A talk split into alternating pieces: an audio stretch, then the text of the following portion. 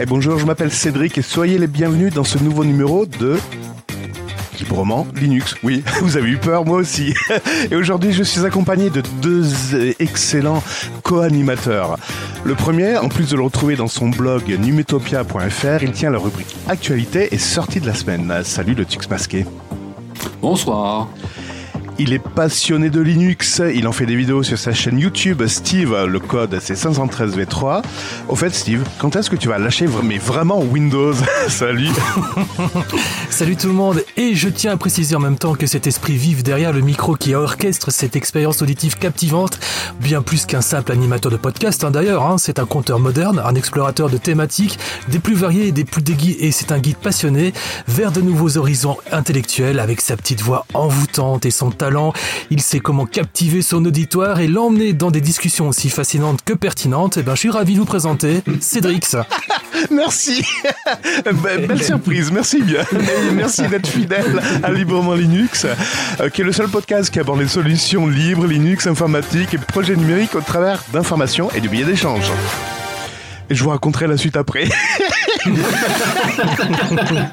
C'était pas totalement, c'était vraiment improvisé. Merci, ça fait plaisir. Ouais, ouais j'ai eu chaud là, j'ai eu chaud. bon, heureusement je te laisse parler, dis donc.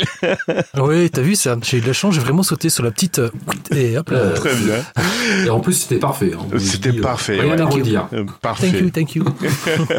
Nous sommes le dimanche 11 février 2024. Il est 20h48 et 25 secondes. Dans ce numéro, nous allons évidemment avoir le billet de Steve, un point sur l'actualité et également un dossier sur les antivirus si on y arrive et un petit point euh, météo sécurité mais très rapide, léger, vous verrez. Je pense qu'il va durer 4 heures le point sécurité. on va s'enflammer dessus. très bien. Eh ben allez, on va pas faire du plaisir, euh, on va pas oui, on va enchaîner sur Steve. C'est parti. Librement Linux, le billet de la semaine de Steve. Bon, eh ben, je retire mon gilet parce que j'ai quand même eu un peu chaud, je vous avoue franchement. Comment ça va mes petits loups? Enfin, je vous pose de toute façon la même question chaque semaine et je suis sûr que vous allez tous super bien. Mal. Donc, non, ça va très ouais, mal. Je, voilà, je m'en doutais un peu. C'est dramatique cette semaine. Oui, oui, je m'en doutais un peu. Allez, je vais vous en remettre une belle petite. Je vais, me, je vais remettre une couche supplémentaire, tiens. Je suis un de ces gamins plein d'étoiles dans les yeux lorsque je suis à la découverte de l'univers Linux, de cette infinie possibilité capable de rivaliser avec les plus grands systèmes d'exploitation. Surtout lorsqu'on voit de quoi Linux est réellement capable. Alors vous n'imaginez pas à quel point en plus de ça j'éprouve un plaisir infini de partager le peu de connaissances que j'ai. Hein. D'ailleurs j'avais pris le pli de vulgariser un peu tout cela, de rendre les choses tellement plus simples, plus pour nous les, néophytes dans le domaine, un peu comme les petits puceaux que nous sommes euh, alors qu'on n'a pas encore viré notre cutie. Alors pour le, petit terme cutie en, fait en belgicien ça veut dire qu'en fait qu'on ne nous a pas encore fait péter la rondelle. Voilà. Mais alors, il y a un truc qui m'énerve, ce sont les monsieur je sais tout. Ils viennent comme ça, plus prophète que le prophète Raël lui-même. Vous voyez la référence Toi, t'as regardé un, documentaire. Non, je vois pas de quoi tu parles. Et je vous avoue qu'il y a toujours cette même réaction lorsque je vois des commentaires venant de ces types-là. Ça fait un peu un truc du style... Enfin, je sais pas si vous avez entendu, mais voilà. Tout ça pour vous dire que lorsqu'on parle d'informatique en règle générale, ben moi j'ai toujours eu cette impression qu'on fait partie d'une espèce de basse-cour où il y a uniquement que des coques. Alors, en plus de ça, ça voudrait dire qu'il y a une extrême quantité anormale d'hormones mâles. Et tout ça, c'est pour nous, hein, nous les coques. Hein. Alors, ça sert à quoi, franchement, de gonfler le torse devant les autres? Surtout qu'il n'y a pas de poule. Bah, voilà, c'est ça. À quoi ça sert de déballer son énorme bulbe de connaissances. En gros, euh, fait, euh, c'est qui qui pisse le plus loin, quoi. Je vous donne un exemple pour vous expliquer un petit peu mon point de vue. Lorsque je propose une vidéo, c'est ce que j'ai fait dernièrement, euh, je voulais proposer les distributions les plus populaires. Et merde, j'ai fait l'horrible crime de code maître de mentionner Kali Linux ou Xubuntu. Bordel de merde, mais qu'est-ce que j'ai fait? En fait, imaginez un peu, c'est comme si c'était la reine de cœur du conte Alice au pays des merveilles qui pousse la gueulante qu'on lui coupe les couilles J'ai cru entendre la reine de cœur. c'est pas Alice. ils, ont, ils ont cet énorme besoin inextensible d'étaler leur science. Vous savez, ces mêmes gars qui se permettent de la ramener, de ramener leurs fraises en commentaire. On parle de ces mêmes gars qui n'ont pas réalisé une seule vidéo depuis qu'ils sont inscrits sur YouTube depuis 2016. Voilà quoi, imaginez. Un autre exemple, j'ai réalisé ici dernièrement un petit short, donc c'est-à-dire une petite vidéo YouTube qui propose les distributions Linux les plus populaires orientées gaming. Alors bien évidemment, je parle de Pop OS, bah évidemment, Garuda Linux, Manjaro, Regatta et Nobara. Et me voilà affiché car j'avais fait la monumentale erreur de mentionner Manjaro. Parce que selon lui, il y avait en fait un autre youtubeur, un seul, hein, qui avait simplement précisé que Manjaro nique les performances de la scène du gaming après sa mise à jour. Bah ouais. Donc il, est venu te péter les couilles pour euh, parce que voilà, il y en a un autre qui avait dit non, c'était pas possible. Ouais, ouais, donc si c'est lui qui l'a dit, c'est que c'est forcément vrai, quoi. Oh, ouais, voilà, quoi. Et puis, ça, c'est la partie euh, que, je vis euh, au jour le jour, mais je me mets aussi à la place de tous ceux qui font partie d'une entreprise, d'une corporation, en tout cas d'une société informatique. Il y a ce Thomas. Et c'est un développeur qui, avec qui, par exemple, moi j'avais à l'époque travaillé euh, très brièvement. Techniquement, c'est un incroyable développeur. Mais humainement, c'est un incroyable connard, méprisant et carrément malveillant. À l'époque, dans l'équipe dans laquelle je travaillais, tout le monde était sympa. Vraiment, hein sauf une personne, évidemment. Ce seigneur, il avait réponse à tout. Hein. Il voulait, et en plus de ça, il voulait qu'on le sache. Hein. Il coupait la parole aux gens pour les corriger, toujours de façon très méprisante d'ailleurs. Pire encore parce que si l'intervenant avait raison, Thomas, trouvait quand même le moyen d'être un sacré connard à sa, manière. Hein. Il commentait absolument tout avec son fameux Oui, mais tu sais. Euh, c'est Maurice, c'est pas Thomas Non, je fais très très bien Thomas, je peux faire aussi très très bien le connard, c'est vrai. Bref, c'était impossible de dire un seul mot sans qu'il la ramène. C'était vraiment pour moi en tout cas le génie du mal. Ce mec, il était techniquement autant performant qu'un enculé humainement, hein, vraiment. Alors du coup, ça soulève en fait une espèce d'interrogation par rapport à tout cela. Je prends d'ailleurs un exemple beaucoup plus accessible pour nous tous, Linus Torvalds. C'est la légende vivante de notre domaine, s'il a énormément fait pour nos systèmes modernes, il est connu bien évidemment pour son noyau Linux, on le sait tous, et il est surtout aussi un absolu dictateur.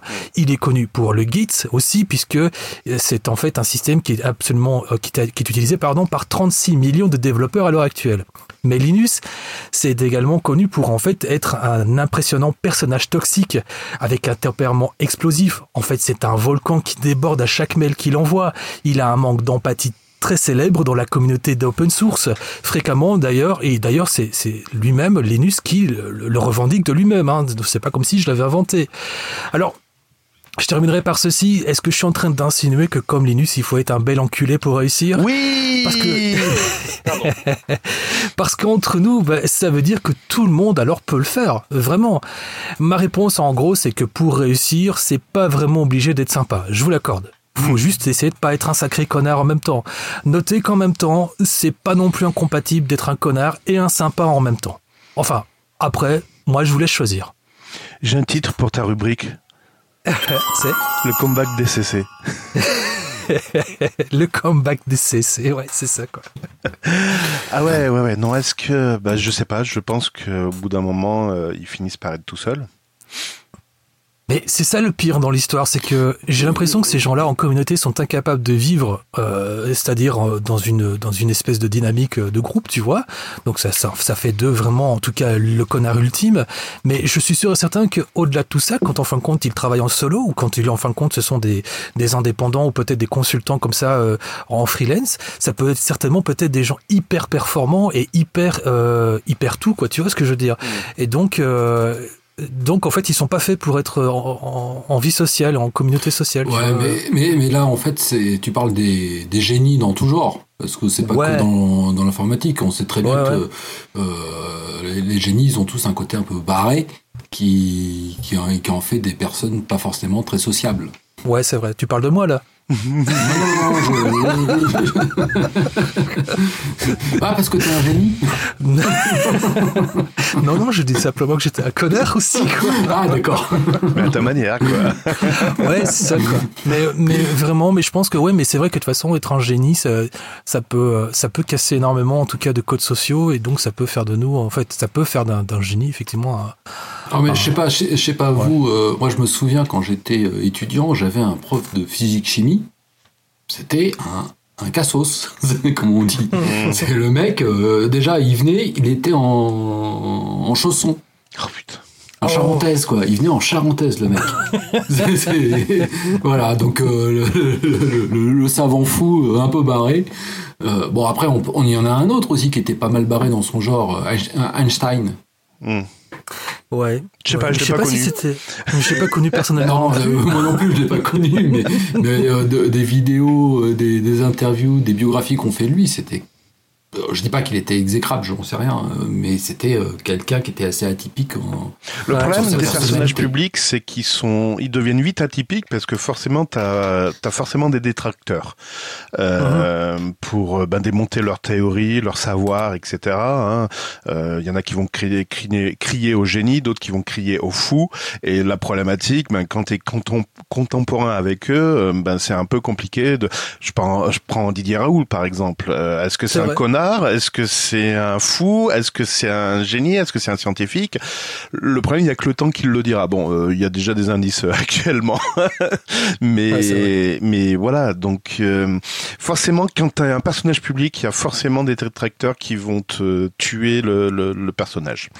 Ouais. Voilà. Qui, qui, qui nous sauve ou pas hein, Trump, Trump, est-ce que il a fait du bien aux États-Unis ou pas? Ben, Économiquement parlant, oui, ça n'a pas été une catastrophe, au contraire. Par contre, au niveau relationnel, etc., non, là, c'est un connard, oui. Donc, euh, c'est compliqué. C'est compliqué. Ouais. Mais voilà, j'aime bien, j'aime bien lancer comme ça des, sujets qui finalement euh, nous amènent à déborder et lancer la polémique. Allez, hop Non, mais très intéressant. voilà, moi je pensais aussi à un mec euh, qui est complètement atypique, Stephen Hawking. Oui. Oui. Eh. Mmh. Alors lui, est-ce que c'était un connard? Là, c'est compliqué de voir des, des biais. Là. voilà. Réel, par exemple, tu parlais de Réel. Oui, là, il a des biais forts, des, des forts biais qui sont à, à bannir. Oh. ouais, mais enfin, je sais pas, c'est parce que je sais pas si vous avez eu l'occasion de voir le, le documentaire qui est passé. Enfin, euh, c'est comme je vous disais hors antenne, euh, c'est un connard, c'est un vrai enculé. C'est vrai, on peut pas nier quand franchement le mec, mm. il a complètement pété une quille, quoi, mm. parce que c'est un vrai manipulateur et un, et un pervers narcissique. Mm. Mais bordel de merde, il a quand même ce génie d'avoir pu mener en bateau quand même pendant plus de 50 ans une communauté et, euh, franchement ouais il, a bien enculé pas mal de gens quoi. Oui, comme le président. C'est quand même hein. du génie quoi. Allez. On va déborder. Oui, c'est vrai. Euh, sauf que là c'est plus au figuré. On a bien dérapé. Merci Steve. je t'en prie. On va passer. Je vous raconte pas ce que je vous raconte pas ce que je vous prépare pour la semaine prochaine. Oh hein. punaise. le retour du comeback. ça, ça va chier. Merci. Allez, on passe à l'actualité. Librement Linux. À vous, Cognac L'actualité. Euh, l'actualité est très chargée. On est donc en ce 11 février, il y a, y a, plein de choses qui vont nous empoisonner la vie, qui vont nous énerver. Donc on en a retenu quelques-uns. Ça, ça, ça parle pas forcément de Linux, mais ça parle de vos données. Vous savez bien qu'on aime bien, on aime bien protéger vos données. Eh ben là, on va dire c'est de manière globale et ça parle de Microsoft, un autre géant à part pardon, après Microsoft, un autre géant du cloud détecte des infiltrations du Kremlin dans son système. Le TUX, c'est quoi ce bordel? Qui s'est introduit dans, dans, quel système? Donc euh, en fait, euh, l'entreprise, on va vous la dévoiler tout de suite, on va pas vous faire attendre une demi-heure avant la que... Fin de l'article. en fait, euh, c'est Hewlett Packard Enterprise qui a bah, prévenu les autorités américaines que il y avait des tentatives d'infiltration sur son réseau. Tu sais, tu peux détailler parce que les gens connaissent HP, enfin Hewlett Packard en tant que constructeur mais là c'est HPE, donc, Enterprise, et c'est, tu, tu, peux spécifier ce que c'est? Donc en fait, HPE, c'est la, la section de, de HP qui est dédiée au service cloud. Hmm. Euh, en gros, c'est un peu la même chose que Azure ou que... Ça, ça va même plus loin, ils proposent des gens à intervenir dans les sociétés pour gérer leur euh, informatique. Ça va même plus loin que le, le cloud. Oui, HPE, oui, je, te confirme, je travaille avec eux, c'est pour ça que je me permets de, dire ça. Désolé de te savonner la news, mais c'est ça. Pardon, oui, non, mais c'est tout à fait, j'allais dire, comme Atos euh, qui est en train de se faire Oui, ça c'est encore autre chose. ils se font harakiri, c'est pas pareil. Non, mais eux aussi, ils interviennent dans les entreprises. Oui, tout à fait. Sauf qu'ils n'ont pas de cloud, Atos, c'est bien là le, problème. Non, non, non, et puis bientôt, il n'y aura plus rien. Donc, oui. on aurait pu le mettre dans les news, ça aussi. on n'y a pas pensé, parce que cette semaine, c'est des news vachement ah réjouissantes. oui, réjouissantes, oui, oui. La, la Banque Populaire, non, ou Société Générale, c'est ça Moins 1000 personnes à la défense, très bien. Euh, donc, pour revenir euh, aux tentatives euh, d'infiltration du Kremlin, en fait, donc HPE ont signalé aux autorités américaines des tentatives d'intrusion. Il faut savoir que en janvier, bah, une précédente entreprise, c'était Microsoft, comme Cédric vous le disait en introduction, qui avait été victime de ces mêmes types d'attaques où ils essayaient de d'accéder à certains comptes de messagerie des hauts dirigeants de l'entreprise.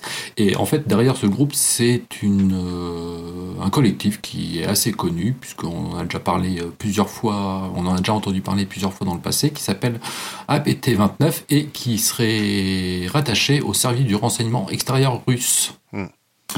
Euh, voilà, bon ben, attention on sait que les Russes euh, essayent d'attaquer pas mal de structures. Il n'y a pas que euh, que les hôpitaux euh, français qui sont victimes de tout ça, il y a aussi les grands géants du cloud et de l'internet. Hum, hum.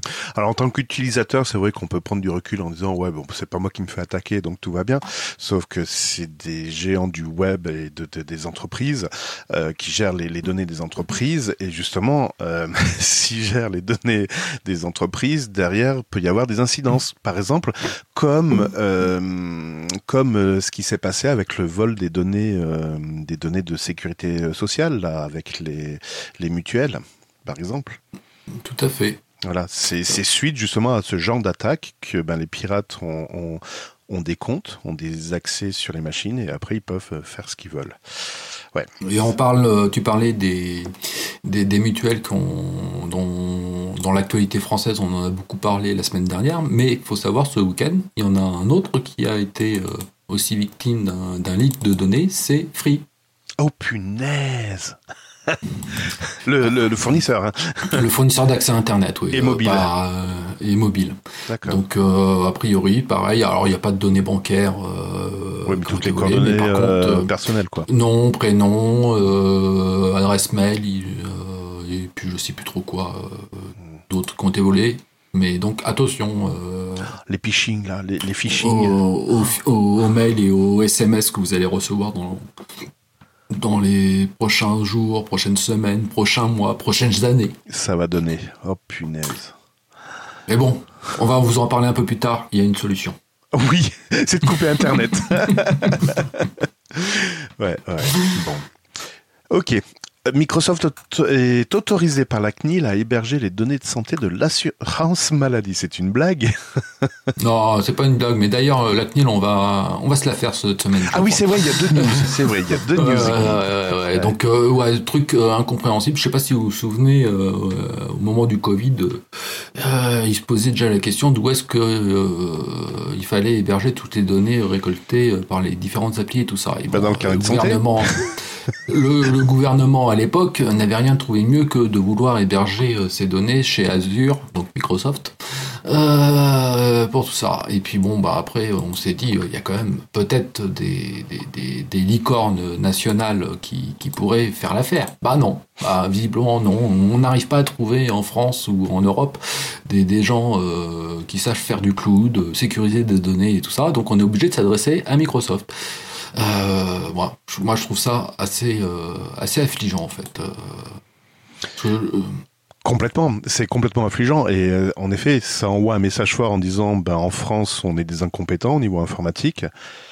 Euh, au revoir Atos. Euh, Atos qui arrive à gérer nos réacteurs, mais pas les données euh, personnelles, a priori, de, de, santé. L'autre problématique, c'est que Microsoft, pour se défendre, et les naïfs vont les croire en disant non, mais vous inquiétez pas, on a des serveurs dans, dans l'hexagone, donc on hébergera vos données dans l'hexagone. Sauf que, je vous rappelle, c'est sous c'est géré par une société américaine et que le droit américain les oblige à bah, expatrier les données si le gouvernement américain leur en donne l'obligation. Tout à fait. Voilà. voilà, donc euh, vos données sont sur le sol français, mais ne vous inquiétez pas, le gouvernement américain saura quoi en faire s'ils doivent les récupérer. voilà, s'ils veulent y accéder, ils n'ont pas de problème. C'est ça. Et, euh, et donc, euh, pour continuer dans les, les, mauvaises nouvelles de la CNIL, en fait, il y a un internaute qui s'appelle qui a qui est connu sur X précédemment Twitter appelé Twitter euh, pour son combat contre le euh, en faveur du respect du RGPD où en fait euh, il s'amuse à, placarder les, sites assez gros, hein, c'est des petits sites personnels, il en a un peu rien à faire, quand ils respectent pas la CNIL et déposer des plaintes auprès de la CNIL. Et en fait, il y en a un gros cette fois qui pour lequel il a déposé plusieurs plaintes, c'est Bouygues Télécom. Ah et, donc il a commencé à, adresser des requêtes à la CNIL euh, pour euh, les informer euh, du non-respect de la RGPD en octobre 2020. Mhm. mais bon, suite à ça, toujours pas de réponse. En décembre 2022, il reprend contact avec la CNIL pour leur informer du non-respect du RGPD. Mhm. A priori, pas eu de réponse non plus. Et encore un an après, il reprend. Et qu'est-ce que fout euh, la, CNIL bah, A priori, pas grand-chose. Hein, parce que le Boeing ne respecte toujours pas le, RGPD. Alors, vous dire exactement sur quoi il respecte pas le RGPD, j'ai pas, j'ai pas, j'ai pas été creusé euh, pour savoir euh, ce qu'il lui reprochait. Mais en tout cas, ce qui m'a un peu choqué, c'est que la CNIL, euh, ils mettent, ils mettent en avant qu'on a, ils ont des pages et tout ça pour qu'on puisse signaler n'importe mhm. quel citoyen, les sites qui respecteraient pas les RGPD, les entreprises qui respecteraient pas mais visiblement déposer euh, des, des, requêtes sur cette euh, plateforme-là, ça ne sert pas à grand-chose. Ah oui, mais ça me disait quelque chose. Oui, Iris, oui, oui, mais je me souviens très bien. Oui, il est assez euh, pointilleux là-dessus. Oui, oui, je me, je me souviens quand j'étais sur Twitter. Euh, oui, en effet, il y a. Alors, la CNIL de mémoire se prévalo, se prévaloir. Putain, j'arrive plus à parler ce soir. Euh, en disant que euh, ils mettent du temps. En fait, la procédure est assez lente.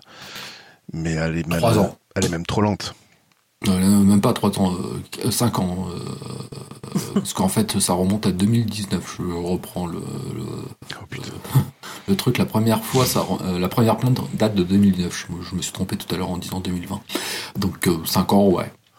Et, en fait, euh, en 2023, là, donc la dernière plainte, c'est que euh, contre Bouygues Télécom, en fait, euh, le fameux Aeris remontait le fait qu'il avait été prospecté par Bouygues Télécom pour leur proposer des abonnements, etc. Alors qu'il n'a aucun lien avec eux, il n'a jamais eu d'abonnement chez eux, euh, qu'il ne s'est jamais inscrit à une newsletter, quoi que ce soit chez eux. Et en plus de ça, ils envoient des mails avec des, des, des, pixels de tracking, mhm. alors que euh, il rien, il n'a pas consenti à ce que euh, on, le, on le suive, quoi. Mhm. Voilà. Mais les emails de tracking, c'est pas c'est pas les seuls à le faire. Hein. Il y en a un peu partout. Ouais, ouais. Alors, ce qui, ce qui reproche à Bouygues Télécom, en effet, il demandait simplement l'application du droit à l'oubli, donc effacement de ses données personnelles. Et bizarrement, euh, quelques temps plus tard, il reçoit encore des mails de Bouygues Télécom. Donc, c'est ça qu'il demandait, euh, c'est cette application-là. Et euh, ce qui reproche spécifiquement à la CNIL, c'est que la CNIL, en effet, a réagi. Alors, excusez-moi pour, pour la fausse info de tout à l'heure. La CNIL a bien réagi. Elle a fait un rappel à la loi qui a été envoyé à Bouygues Télécom et EuroCRM, parce qu'ils s'attaquaient également à EuroCRM.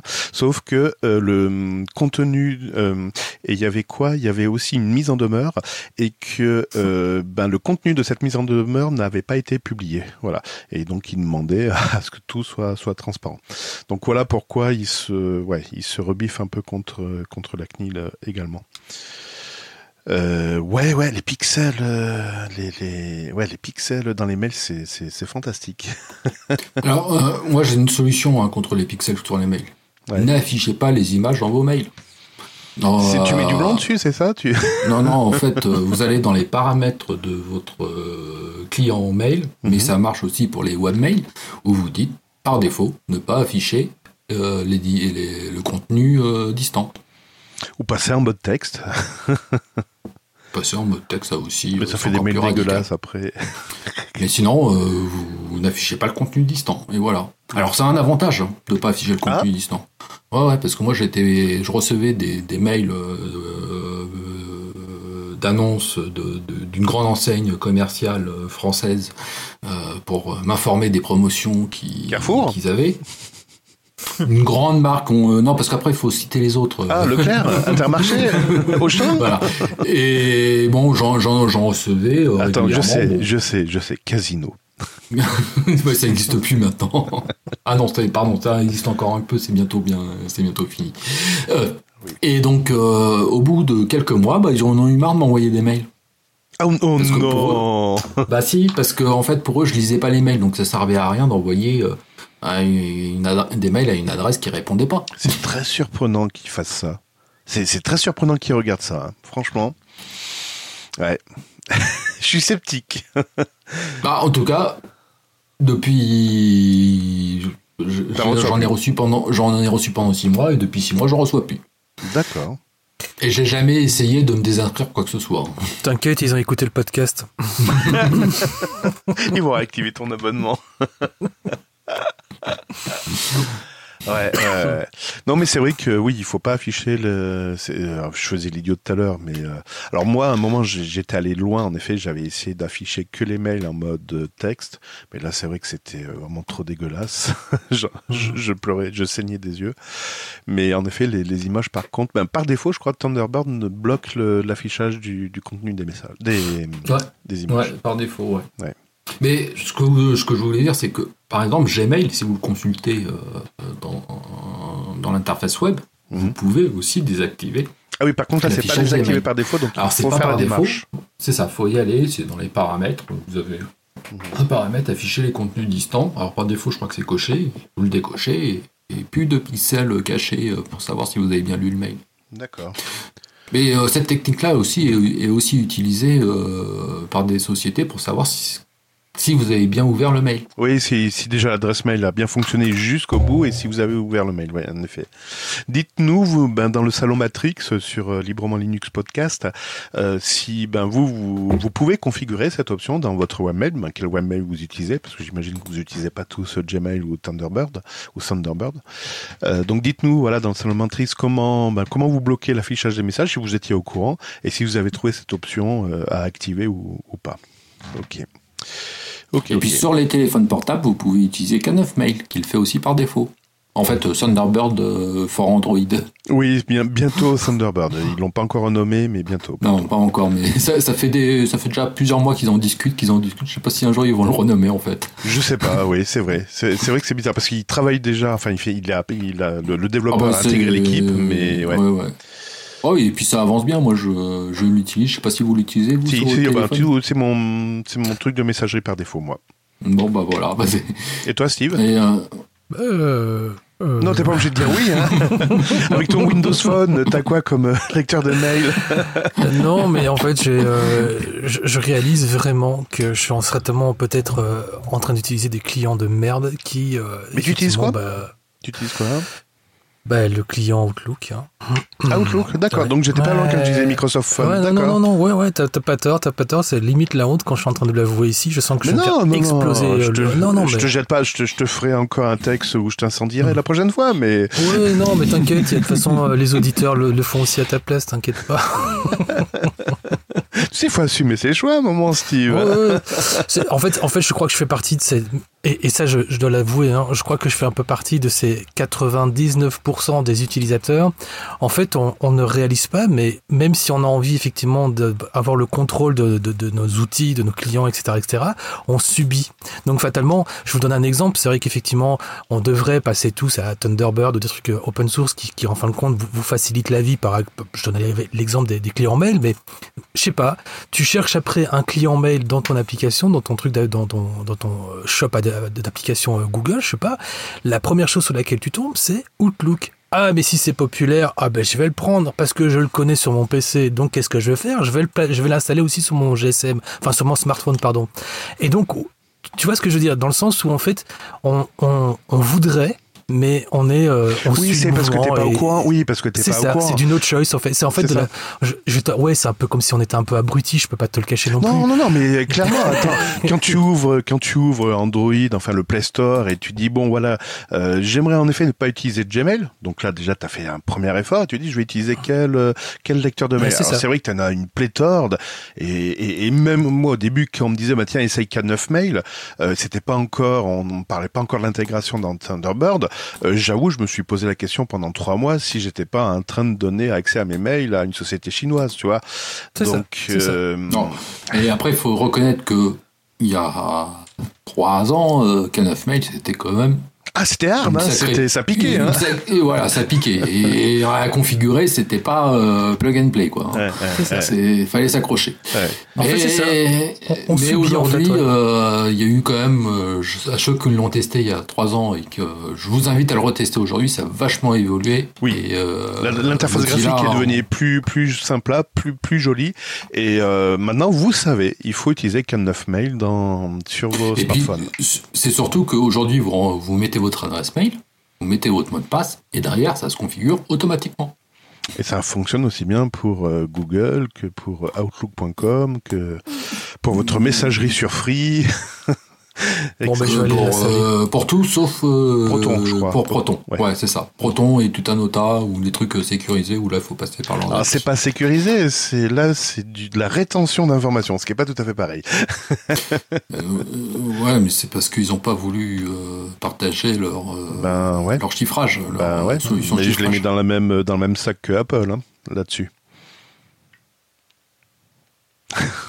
ils utilisent une solution, euh, le, le, chiffrement, voilà, qui est une solution standard, mais parce qu'ils veulent pas partager la clé, etc. Euh... C'est ça, c'est euh, quoi C'est pas parce que le protocole de chiffrement c'est un, un standard, une hein. solution standard. Oui. Par contre, en effet, la clé ils la partagent pas. C'est ça.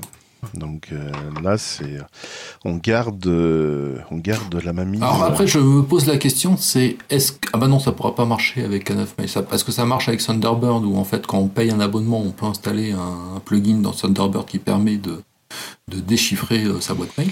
Oh là, ouais, mais le, le truc bourrin, ouais, ouais. mais euh, sinon, ouais. Bon.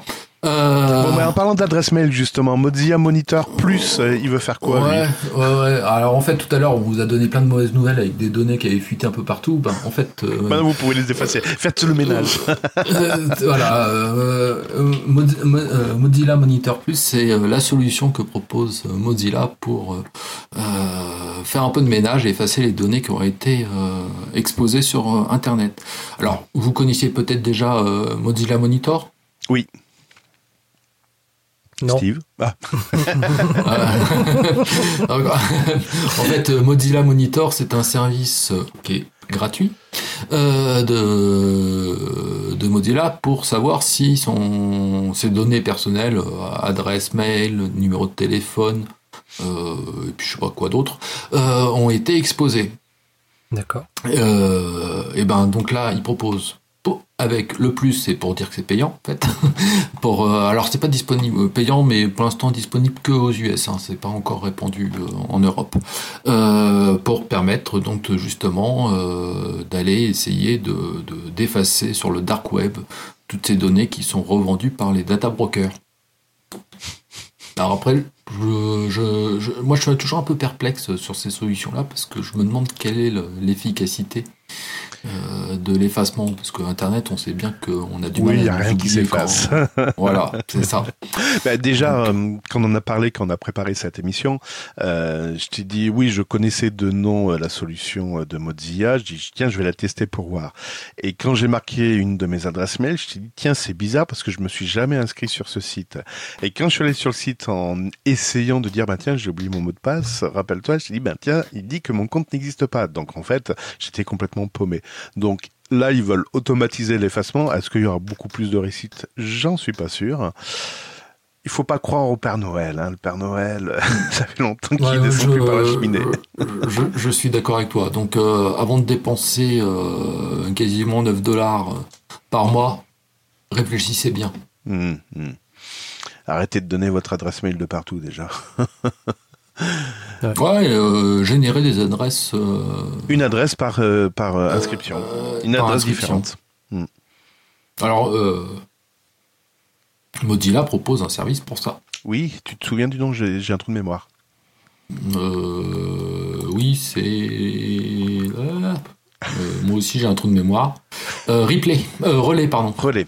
Firefox relais. Hmm. Firefox relais. D'accord. D'accord, d'accord. 5 gratuites, après il faut payer. Bon, ça coûte combien 10 euh, dollars.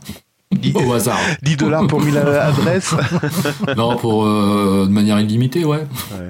Bon, après, si vous avez une adresse euh, Google, avec Google, vous pouvez créer des alias autant que vous voulez. ouais, sauf que les alias de Google, moi j'ai un petit, un petit problème avec ça. Ah. Ouais, parce qu'en fait, derrière, tu, tu, tu, rajoutes un signe plus oui. pour faire ton alias. Oui. Et donc, la première partie de ton mail, c'est. Euh, ton adresse mail, ton, ton début d'adresse mail. Euh, ton début d'adresse mail. Donc, euh, derrière, il suffit de faire un petit script, t'enlèves tout ce qui est derrière le plus. Ouais. Et puis, tu retrouves les adresses mail. ah, d'origine, oui. oui. D'origine. Hmm. Ouais. Après, vous achetez un nom de domaine, hein, vous me faites pas chier. Alors qu'avec un Firefox Relay où il y a d'autres solutions, euh, vous générez un truc euh, qui a une, chaîne de caractères aléatoire, euh, at firefoxrelay.org ou je sais pas quoi. et là, on peut pas remonter jusqu'à votre adresse mail d'origine. C'est clair. Et puis quand vous êtes trop spammé sur ce truc-là, vous l'effacez et puis c'est reparti. Ah non, non, une adresse par inscription.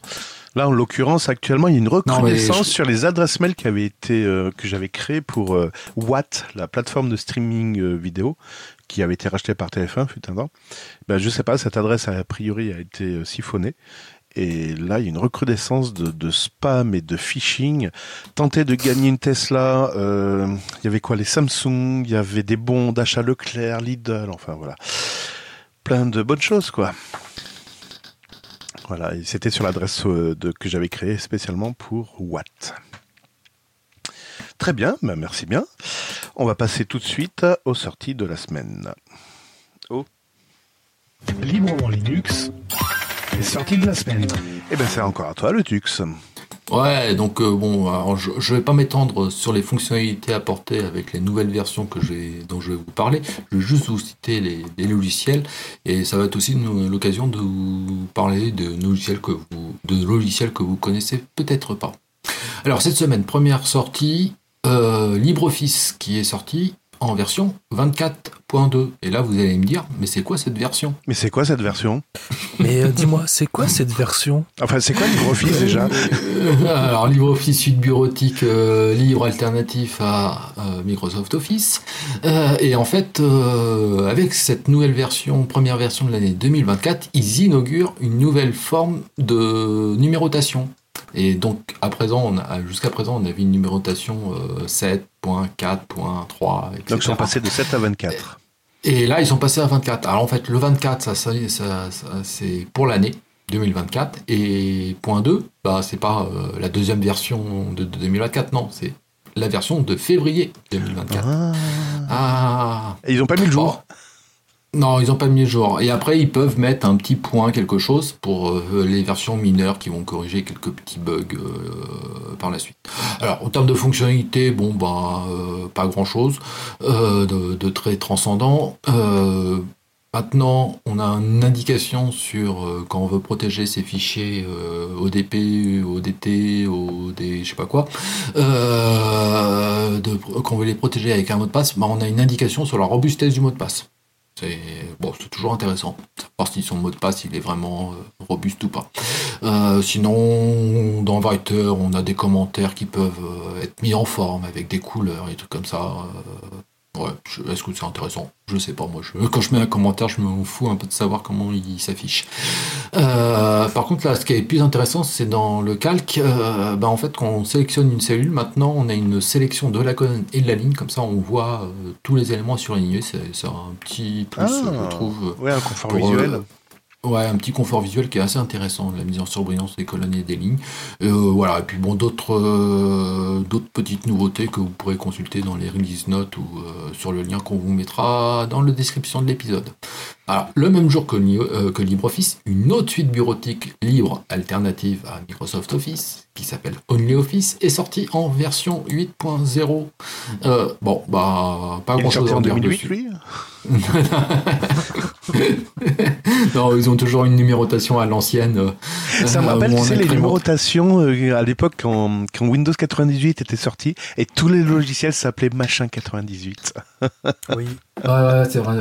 Alors par contre, il y a un truc qui m'agace fortement parce que là, on, est passé de la version 7.4, euh, je crois, ou 7.5, peu hmm. importe, euh, à la version 8. Alors généralement, quand on ah, c'est ça qui t'agace C'est passé de la 7.5 à la 8 non. mais généralement, quand on changeait de le, premier numéro, c'est une, mise à jour majeure normalement. Une mise à jour majeure avec plein de nouvelles fonctionnalités. Et là, c'est quoi la, la, plus grosse fonctionnalité mise à bah, jour euh, La plus grosse fonctionnalité, ah, formulaire PDF qui s'enrichit de quelques fonctionnalités supplémentaires.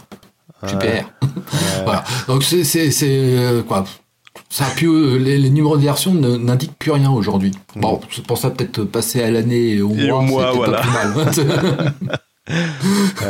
Euh, sinon, sortie qui passe, on vous en parle souvent et tout ça, c'est un gestionnaire de mots de passe. Bah, il est passé en version 2.56 avec pas non plus des fonctionnalités euh, transcendantes, mm. plusieurs corrections de petits bugs, euh, de petits aménagements, etc. Euh, alors je ne sais pas si vous connaissez un logiciel qui est formidable qui s'appelle PZip. Si, et je m'en sers. Ah, donc c'est quoi PZip? PZip, c'est un gestionnaire de fichiers compressés, d'archives, pardon, compressés parce qu'un fichier mm. qui contient plein de trucs, ça, s'appelle une archive. Mm. Euh, compressé, ça peut gérer aussi bien les zips avec mot de passe, les tars, les rares, enfin tout ce que vous voulez. Et c'est en interface graphique dans votre, euh, dans votre bureau Linux. Ouais. Alors euh, le, le, le PZIP, il est pour ceux qui, comme Steve, sont encore sous Windows, il existe aussi sous Windows. c'est cool. Oh génial. C'est sur Windows Phone aussi. Et moi, il y a une fonctionnalité de PZIP que j'adore, c'est le convert. Ah, je connaissais pas parce ça. Que moi, euh, la, la, fonctionnalité convert, en fait, moi je l'utilise parce qu'on récupère souvent des archives rares. Et les archives rares, il bah, faut savoir que rare, autant la décompression est, gratuite. Est, gratuite, mais la compression, c'est euh, sous licence. Et il faut acheter comme ça. Et donc, en fait, moi, je fais la chasse aux rares et je les convertis euh, en... En zip, en, en, zip, en 7-zip. Ouais, 7 zip. Et donc là, lui, je prends tous mes fichiers euh, rares je lui dis tu me les convertis, je choisis le zip ou le 7-zip, mmh. euh, et lui il me les convertit en, en C'est marrant parce que je te rappelle que sous Linux c'est plutôt du targz hein, qu'on fait. Euh. ouais, mais targz c'est t'as l'archive et t'as la compression. Oui, t'as les deux, exactement. Le tar c'est l'archive et le gz c'est la compression. C'est ça. Euh, donc voilà, pour ceux qui ne connaissaient pas, PZIP, il, il vient de, de sortir en version 9.7.0. D'accord. Bon, je suis toujours à 9.6 sur Fedora et c'est vrai que je m'en sers parce qu'en ligne de commande, c'est très compliqué de, de gérer les multi-archives quand on télécharge un gros truc et en multi-archive. C'est très chiant de le gérer en ligne de commande. Donc c'est vrai que PZIP me permet de répondre à cette problématique. Ouais. Et puis moi, sous Linux, je dois reconnaître que tous les gestionnaires d'archives euh, inclus dans vos distributions favorites, bah, ils sont un peu à chier quand même. Et donc, PZIP, bah voilà, c'est disponible en Flatpak euh, si c'est pas disponible sur vos dépôts. Très bien. Euh, autre logiciel qui mérite à être connu, c'est Handbrake. Oui, oui, connaît très bien. Avec, euh, oui, avec euh, et Patrick Suez d'ailleurs. C'est ça. ça. Ça se passe dans un bus, hein.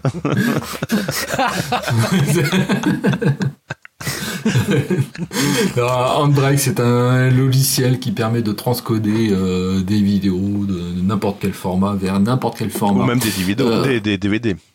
Bah, euh, ouais, un DVD c'est une vidéo en soi. oui, mais c'est vrai que moi quand j'entends vidéo, c'est fichier vidéo que DVD, voilà. Non, c'est DVD, Blu-ray, je sais pas ce qui existe encore comme support euh, physique en vidéo. non, pas les cassettes. Euh, pas, les cassettes. Ah non, oui, d'accord.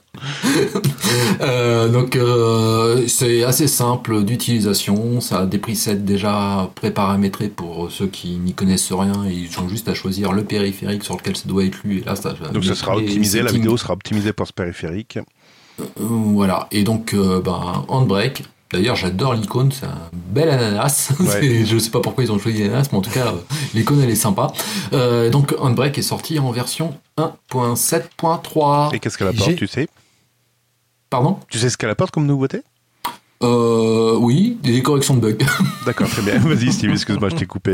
Non, non, mais moi j'avais une question par rapport à Handbrake parce que c'est vrai que moi je le connais de réputation et je, enfin, je l'utilise certainement pas assez souvent pour pouvoir en tout cas répondre à cette question. C'est pour ça que je vous la pose à vous. J'ai une grande collection de DVD, mais vous savez, les premiers DVD où on vantait les mérites de dire ouais, c'est du multi-angle, c'est-à-dire que vous pouvez voir la même scène mais d'un angle différent, si vous voyez ce que je veux dire. Oui, c'est possible. Mm, mm, mm. oui, je vois, ouais. ouais. Et eh ben, moi j'ai une collection de DVD comme ça. et, et, ma question, c'est de savoir, est-ce que vous pensez que Handbrake pourra carrément euh, s'occuper de la multi-angle position Alors, euh, euh, ouais, il te fera pas un fichier, par contre, où tu pourras switcher sur tes caméras. Il te fera autant de, de, de fichiers que tu as d'angles.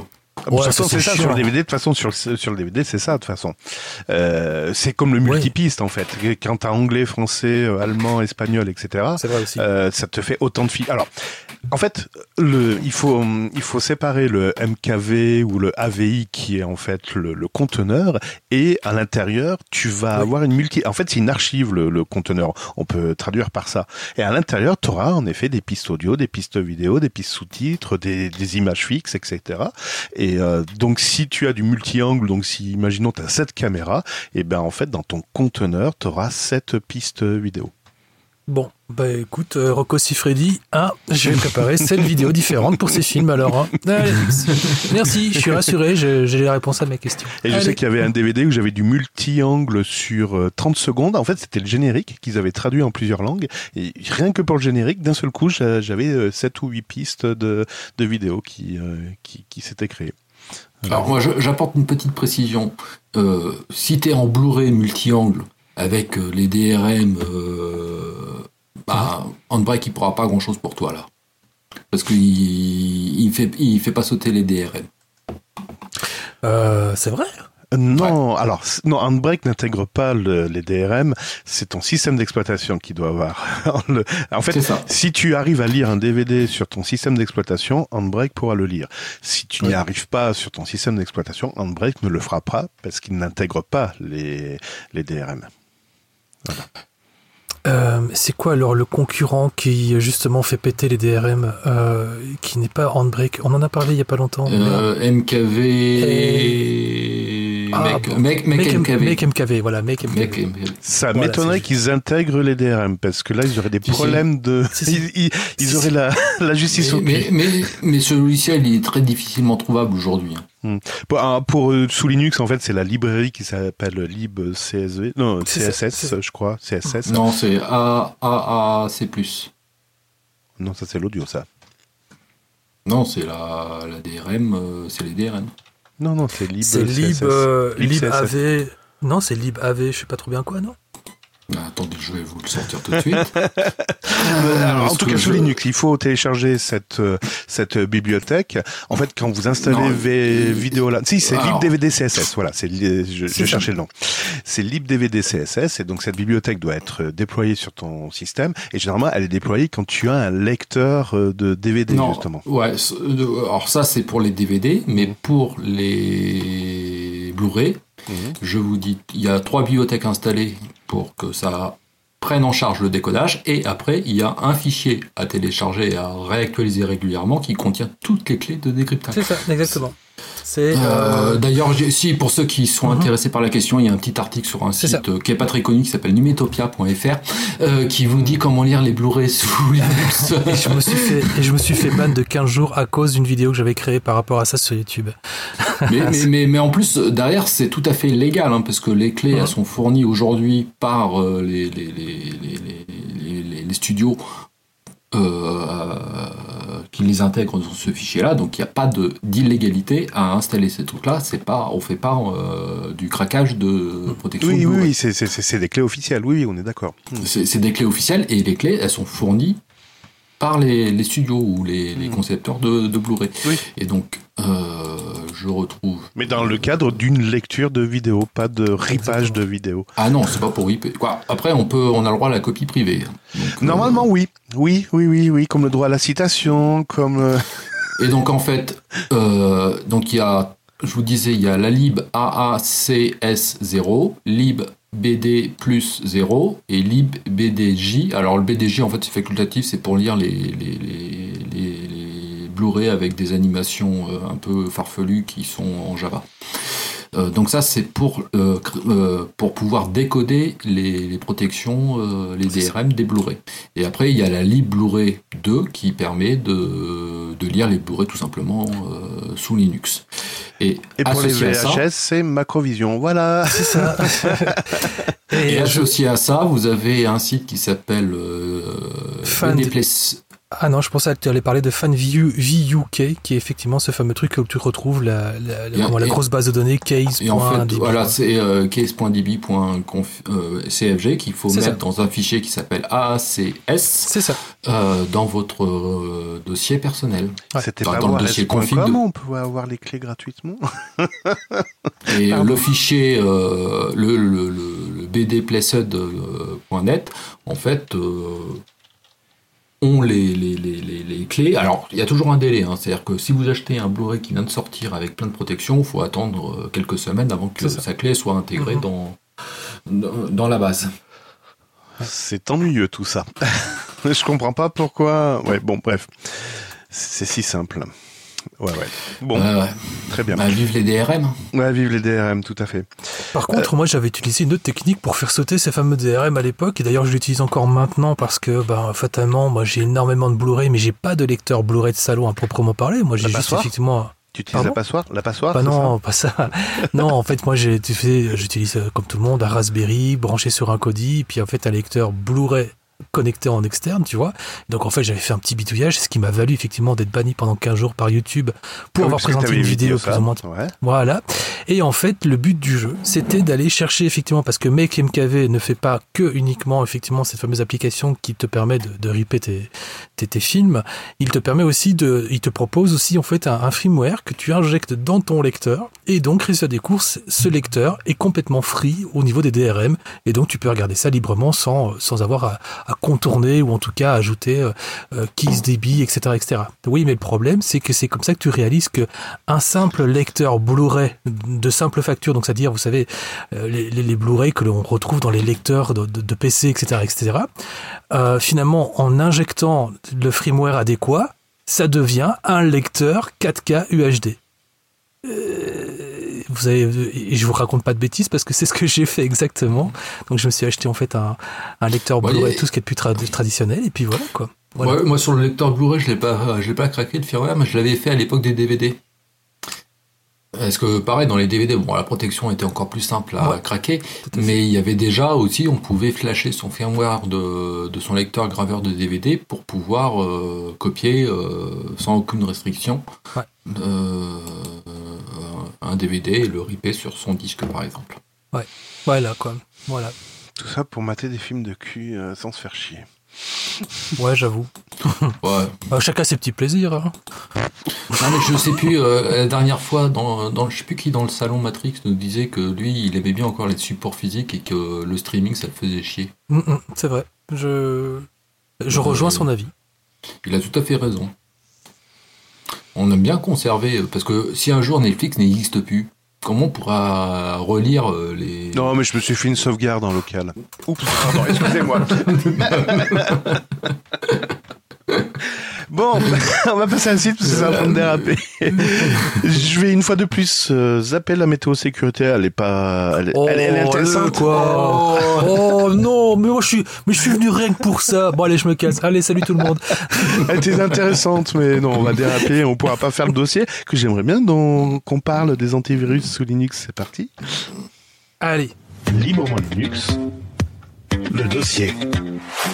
Et le dossier aujourd'hui, on va parler des antivirus sous Linux. Et oui, c'est important de se protéger. Ouais, c'est important de se protéger, mais je pense que ça va être rapide en plus. mais grille pas la fin Non, mais je j'ai rien à dire. Alors, en effet, j'espère que euh, voilà, vous avez trouvé, j'espère les, les, références que je vous ai demandé, l'antivirus qu'il fallait installer sous Linux. Euh, moi aussi, j'ai cherché des références parce que c'est vrai j'avais pas installé d'antivirus. J'ai fait mince le boulet, mais comment je vais faire? Alors, c'est vrai qu'il y a la légende qui dit que Linux est super sécurisé, donc il n'y a pas besoin d'antivirus. Alors, non, c'est pas le bon argument. voilà, faut jamais dire qu'un système est super sécurisé. la preuve, c'est que dans toutes tes métaux de la semaine qu'on fait euh, systématiquement, tu nous en parles. Ben voilà, c'est ça. Dans les métaux, un hein, faille de sécurité, ils mettent à jour les logiciels. Donc euh, oui, vous voyez bien que c'est pas si sécurisé que ça. Ah, donc il faut quand même un antivirus. Alors déjà, on va remettre l'église au milieu du village. C'est quoi un antivirus? Vous avez une idée, les gars? Non, pas du tout. Non, Steve? Non. Bah, euh, Sous Windows, il sert à quoi l'antivirus Mis à part dire que la base de données est à jour. Bah, en vérité, c'est vrai que sous Windows, il sert à bloquer. Euh...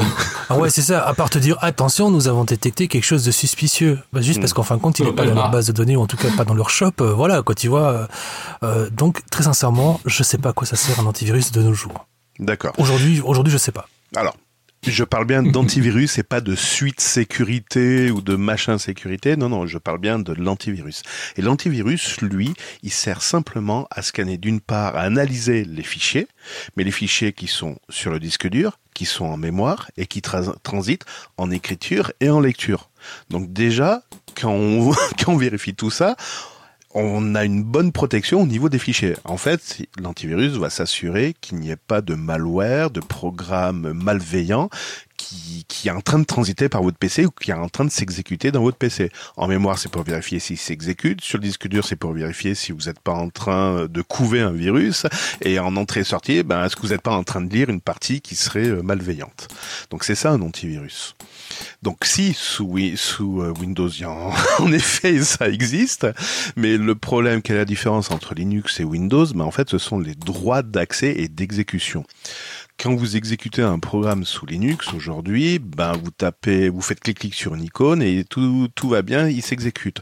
Sauf si c'est un programme qui est un peu plus euh, costaud, du genre un programme qui va essayer de modifier euh, des choses sur le disque dur, etc. Là, ça va vous demander un mot de passe et généralement c'est le mot de passe administrateur. Donc si vous n'avez pas le mot de passe administrateur, vous pourrez pas exécuter ce, ce, ce programme. Ben sous Windows, ça, ça n'existait pas jusqu'à il y a cinq ans. Maintenant, ça y est, ils ont commencé à mettre un système de sécurité Quoique les, les gens, ça les emmerde, donc euh, tout le monde le désactive. Mais sous Linux, on peut pas le désactiver, c'est c'est pas possible. Donc c'est pour ça que. Oui. D'ailleurs, euh, pardon, euh, je t'interromps. Non, je t'en prie, je t'en prie. Je, dans Windows 11 24 euh, 2 ou je sais pas combien quoi, celle qui va sortir euh, bientôt, il y a Sudo qui va apparaître dans Windows. Ah oui, oui, j'ai vu, oui, j'ai vu passer ça tout à l'heure. Mais non, pardon, je, t'ai interrompu. On en reparlera ultérieurement. On en reparlera. On parlait de sécurité, de, de trucs de, de, de, tout le monde des activités et tout ça. Mais Le sudo qui arrive sous Windows, c'est formidable. mais euh, donc au niveau de l'antivirus, euh, ben c'est ça sert à rien dans la mesure où si vous exécutez des programmes assez agressifs pour le système, ça vous demandera avant un mot de passe. Et généralement, si vous êtes bien constitué et si vous savez pas ce que fait trop ce programme, déjà vous cliquez pas dessus. Et si vous cliquez dessus et que ça vous demande le mot de passe, ça devrait vous mettre la puce à l'oreille. Attends, mais moi je j'attendais pas à ce qu'il modifie un truc dans le système. Donc voilà, généralement, c'est ce qu'on appelle de la containerisation, c'est-à-dire on isole les process, on isole les fichiers pour éviter, éviter de compromettre le système s'il y a quelque chose qui se passe mal. Si quelque chose se passe mal, ce sera uniquement dans votre session, ce sera uniquement dans vos fichiers. Donc j'ai envie de dire le mal est assez euh, est assez bordé. Par contre, il existe quand même des antivirus sous Linux, ben parce qu'il y a quand même des fichiers qui transitent et ils transitent par quoi? Ben par la boîte mail. Si vous faites un share, donc un espace de partage de fichiers sur sur votre ordinateur, ben, des systèmes Windows peuvent également stocker des fichiers. Et là, il est intéressant d'utiliser un antivirus qui va scanner les fichiers pour savoir si en effet il n'y a pas du code malveillant et que vous euh, que votre machine ne serve pas à, propager ce, ce code euh, malveillant. Est-ce que vous connaissez des références sous, euh, sous Linux au niveau antivirus? Ouais, un, une seule, ClamAV. ClamAV, c'est vrai. Exactement. Et je pense que, alors, je crois qu'il y en a deux, deux, trois autres. Il y a Sophos de mémoire, Sophos pour Linux, et il y avait également Node 32. J'avoue, je les ai jamais utilisés parce que je crois qu'en plus ils étaient soumis à licence. Il y avait un truc comme ça. Mais en effet, ils sont, sont payants. L'antivirus gratuit qui existe, c'est ClamAV, et ceux qui font un petit peu de messagerie, qui gèrent une boîte mail, etc., euh, sous Linux, généralement, il y a un module pour la messagerie qui permet de, de scanner les, les, les, pièces jointes. Et ouais, c'est ClamAV. C'est un antivirus comme les autres, il fait son job, il détecte les virus. C'est vrai qu'il y a beaucoup moins de transmission de virus par mail. Et la preuve, ça a marché, c'est que toutes les boîtes mail jusqu'à présent étaient gérées par des systèmes Linux avec ClamAV. Donc c'est ça a été drôlement efficace. Ouais, ClamAV. Alors après, si vous avez un desktop, si vous avez un ordinateur et que vous voulez absolument un, antivirus, ben, installez ClamAV puis lancez votre scan journalier si vous voulez. voilà. si ça vous fait plaisir. Mais non, de base, il n'y a pas besoin d'antivirus. Vous êtes d'accord avec moi, les gars, ou pas? Euh, Moi, je suis entièrement d'accord. Mais euh, c'est vrai que c'est une question que, qu'on me pose souvent. Euh, qu'est-ce que je dois mettre comme antivirus sous Linux?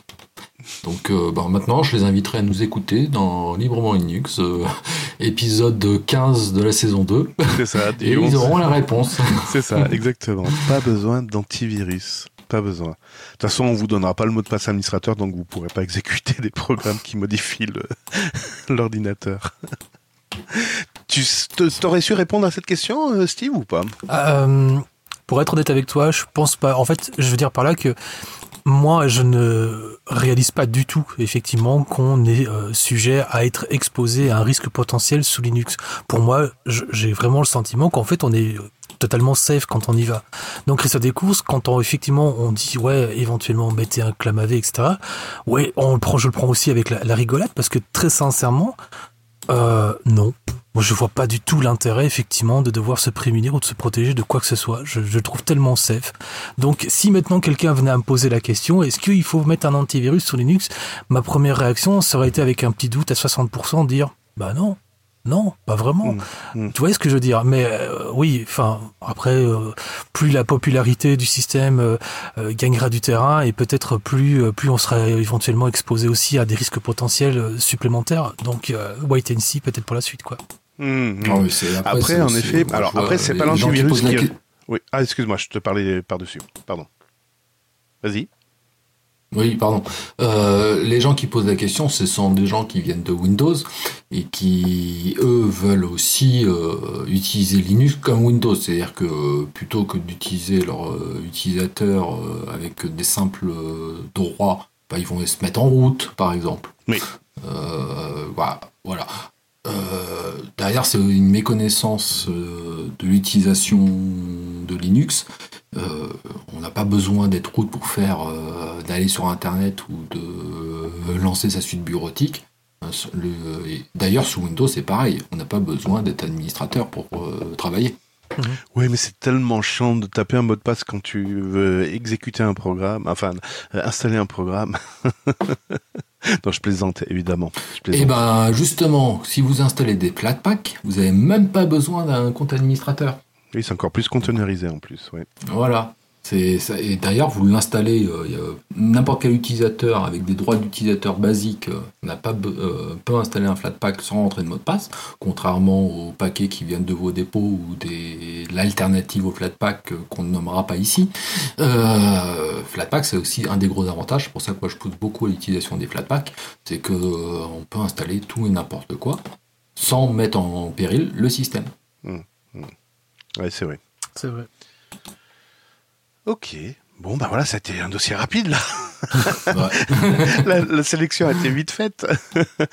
Après, faites attention à ce que vous exécutez. Voilà, c'est vrai, vous avez un nouveau système, vous voulez tester plein de choses, on peut faire plein de choses, etc. Mais non, comme dit Soudou, euh, des, un grand compte, euh, c'est des grandes responsabilités. Ben voilà. Donc, si vous voulez pas avoir de mhm. grandes responsabilités, vous tapez pas le mot de passe administrateur. Et pour ceux qui connaissent, qui maîtrisent un peu plus Linux, euh, faites un tour dans votre home et vérifiez si vous n'avez pas des, dans votre home des fichiers avec euh, comme utilisateur ou groupe route, parce que c'est arrivé sur, chez certains utilisateurs et c'est une aberration. Dans, dans, le home de certains utilisateurs, donc dans leur dossier personnel, le propriétaire de certains fichiers était root, ce qui une aberration. Normalement, dans votre dossier, le propriétaire, c'est vous et c'est personne d'autre. Et même pas route, même si route est Dieu, n'a rien à faire dans vos, dans vos dossiers. Donc ça, ça veut dire quoi? Ça veut dire qu'il y a certains programmes qui ont été exécutés avec les droits route dans le dossier de l'utilisateur. Et là, c'est une catastrophe. Il faut surtout ah pas faire ça. Ah oui, parce que certains on prenne l'habitude, quand ils veulent lancer un programme en ligne de commande, ils commencent par sudo. Non, c'est une très mauvaise habitude. Moi, je sais pas ce que font les certains programmes. Hein, et ils ont ils ont pas accès à sudo. Sudo qui veut dire exécuter en tant qu'admin. Donc euh, non non, sudo c'est interdit pour eux. voilà voilà. Très bien. Eh ben c'est ici que se termine ce numéro de de librement Linux. Bon. Ouais. Si tu veux. ouais, je cherchais le tapis musical depuis tout à l'heure, c'est je l'ai. Ah, c'est pour ça tout le comblage qu'on faisait depuis minutes à parler des antivirus, c'est que tu trouvais pas le tapis. C'est ça, j'étais en train de le télécharger. Joli. Ah, c'était beau. Ah, je l'ai même pas senti venir celle-là. parce que pour dire tout de suite qu'un antivirus n'était pas essentiel sous Linux, on aurait pu aller plus vite. Ah oui, c'est vrai. C'est ça, quoi. c'est vrai, c'est vrai, c'est vrai. Prochain dossier, ben on verra. On, on, verra ce qu'on traitera. Et on, a plein d'idées. Peut-être des distributions, peut-être euh, des programmes, on verra. Ouais, mais bon, vu ce que nous a dit Steve au début, parler de distribution, je suis pas sûr, on risque de se prendre des œufs dans la figure. Hein. c'est ça quoi. Surtout si on parle pas de Xubuntu ou de, de, de, de Kali ou de trucs comme ça, tu vois. C'est celle qui traîne dans le fond de, de du, du, top 100 de DistroWatch, là, tu vois, je sais pas comment ça s'appelle. D'ailleurs, il paraît qu'il y a une nouvelle image de Windows euh, en portable app, c'est ça Allez, en live CD, pardon. je me tais, je me tais. Euh, ben, si vous avez des idées, euh, chers auditeurs, sur un dossier que vous voulez qu'on traite, n'hésitez pas sur le salon Matrix, Parlons Linux podcast. Vous nous dites, ben voilà, j'aimerais que vous parliez de ça, ou est-ce que vous avez une idée de, de ça, etc. Donc n'hésitez pas. moi j'ai aussi un message pour les auditeurs. Quels sont les podcasts francophones qui parlent de Linux, par exemple? C'est une question, ça, que vous pouvez nous poser. Euh, moi, je dirais aux auditeurs, euh, puisque vous voulez du vocal dans notre salon Matrix, euh, n'hésitez pas à déposer un petit message que Steve se fera le plaisir de sélectionner et de nous passer à l'antenne. Ouais, ah surtout, oui, oui, et pas vos petits messages personnels d'amour et tout ça, parce que vous êtes complètement red dingue de ma voix.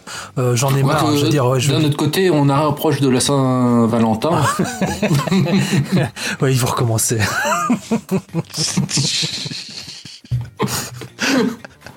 Alors pour info, oui, j'ai activé euh, un salon vocal sur le Librement Linux podcast parce qu'en effet, les ceux qui étaient sur le salon ne pouvaient pas activer euh, ce, ce, ce, truc. Alors ça s'appuie sur Jitsi, donc ne vous étonnez pas. Et il y a en effet, il y a un, y a un poditeur qui nous a dit oui, mais il existe autre chose qui s'appelle Call Element, c'est ça, et qui s'appuierait pas sur Jitsi. Mais en fait, c'est une solution qui est complètement décorrélée de de, de Matrix, donc c'est pas. Hum, ça s'appuie sur le protocole Matrix, mais c'est pas intégré euh, dans les clients Matrix euh, pour pouvoir euh, discuter directement dedans, pour l'instant en tout cas. Voilà. Bon, en tout cas, voilà, il y a un salon qui a été, un salon audio qui a été euh, installé, enfin déployé et qui est en superposition du, du salon. Donc n'hésitez pas si vous voulez échanger. N'espérez pas de retrouver ni Steve, ni le Tux masqué, ni moi-même sur ce salon. Parce que comment dire, nos emplois du temps sont un peu chargés et mis à part le dimanche qu'on enregistre, on a du mal à, à vaquer à, au podcast librement Linux. Mais bon, c'est on essaye de se, de, voilà, on, on, fait trop de choses en même temps. Voilà, c'est bon, bref. bon, ce podcast a été diffusé sous les conditions Creative Commons et non. Euh... Et non CC. Et non, c'est 4.0 international, excepté les extraits musicaux, les bandes son externes et les œuvres sonores non produites par l'équipe de Librement Linux. Le générique, les virgules, tout ça ont été faits sur la base de, de, de, de, de la musique faite par Enrique de Wavbeats Music. Voilà. Puis je vous donne rendez-vous au prochain numéro. À bientôt les gars. Bye bye. Salut les loulous. À bientôt.